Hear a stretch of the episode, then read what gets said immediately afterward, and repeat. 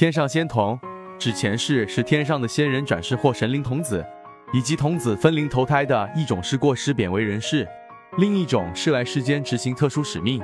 前世姻缘童子一般是指前世欠姻缘，因果童子一般是指前世欠下别人的人情债或金钱债没有还，今生来讨债的童子。这种童子的寿命一般都很短，难以成人。生辰八字童子一般是指生辰八字里带有童子星的人。童子命的人怎么判断呢？下面仁泽一道具体介绍一下童子命特征：一、一般童子命容貌好，颜值高，明显比普通孩子突出，很显眼，这实际是五行力量强大的外在表现。二、有的带有某种疾病，有的疾病是看得见的。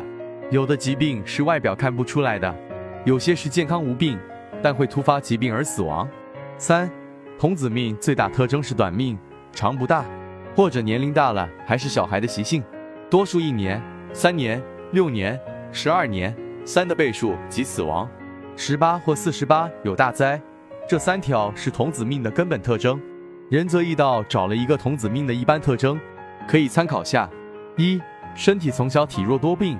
多为小时候经常打针吃药，可能会随着年龄的增长会有所改善，但身上也会有说不清的或是经常犯的慢性病，但不管怎么说也会不怎么舒服。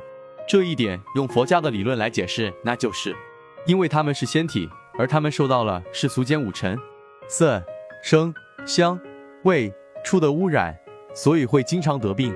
二，俗称花姐的童女，性格大多是喜静不喜动，喜柔不喜刚。尤其是外表柔弱的不堪一击，但底子里也会有一种不服输、不安于现状的霸气。多数长得小巧玲珑，但不应该说是漂亮，应该说是比较秀气，人见人爱，给人一种别的女孩所没有的气质。童男性格则有可能不同，但多数男孩个头都不高。三，童子命的人都很爱干净，更有甚者或多或少都会有点洁癖。这一点很好理解，因为是神仙吗？四。童子就是别人眼中的另类社交恐惧症，比较多愁善感，喜怒不形于色，别人眼中的异类。五，思维可能另类，被别人认为是变态。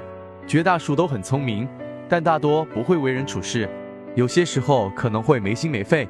六，做事情不按常规出牌，常常是一言不发，但说出话来总令人吃惊，或是令人目瞪口呆。看看你能答上上边的几条。如果说你能达到三条，那你就要注意了，你可能是童子命，但概率不大。如果你达到了五条，那是童子命的概率就很大了。你可以不信，但是它冥冥之中确实存在着。仁则义道，请各位善信注意一下。